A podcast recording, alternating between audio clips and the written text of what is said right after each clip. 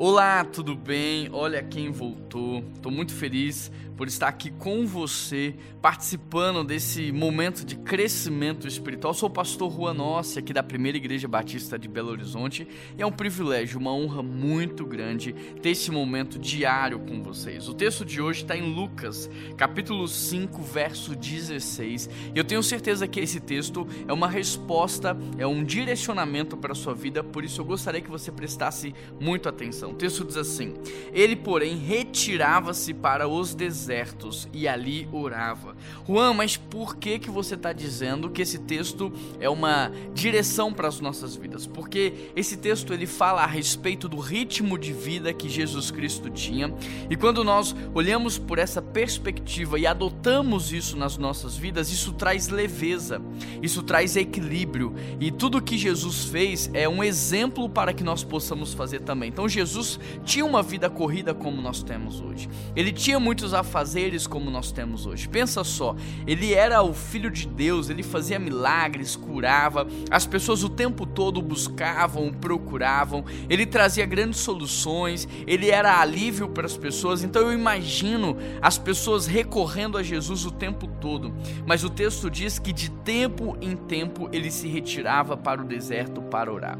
E para ser mais específico, se você observar o livro de Marcos, você vai reparar que toda vez depois de um grande milagre, um grande feito, Jesus se retirava para orar. O livro de Marcos e Lucas vai nos mostrar que Jesus ele tinha uma determinada rotina e ele aplicava isso no seu dia a dia. Então ele começava o dia em oração, ele em determinados momentos do dia, antes de tomar decisões, por exemplo, antes de escolher os seus é, discípulos, a sua equipe, ele se retirou para orar. Depois de grandes feitos, ele se retirava para orar. E aqui o que, é que nós podemos aprender? Que a oração, ela deve ser um recurso na vida do cristão antes das decisões.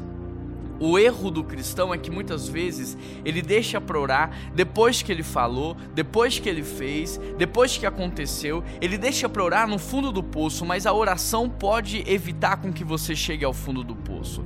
Outra coisa que eu aprendo com Jesus é que toda vez depois de um grande feito ele se retirava para orar. E muitas vezes nós fazemos uma reunião desgastante, nós tomamos uma grande decisão, até oramos antes, mas não temos um tempo de oração depois depois. E a oração depois, ela vem para reabastecer o nosso balde. Ela vem para preencher as nossas vidas, porque depois de uma grande entrega, você fica vazio.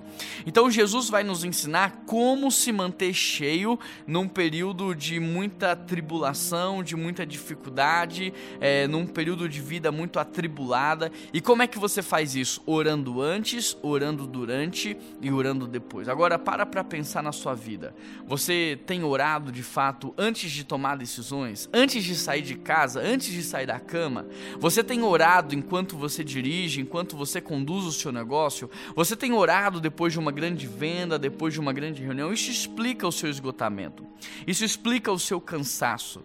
Então eu queria que esse texto hoje ele modelasse o seu dia, que hoje mesmo você pudesse colocar isso em prática, que você pudesse já orar agora enquanto você está participando desse devocional e manter manter uma vida de oração e eu gostaria que você observasse como é que você vai terminar o dia de hoje e como é que você vai chegar em casa ao final desse dia. Eu queria que você realmente observasse isso e depois comentasse aqui essa experiência prática na sua vida.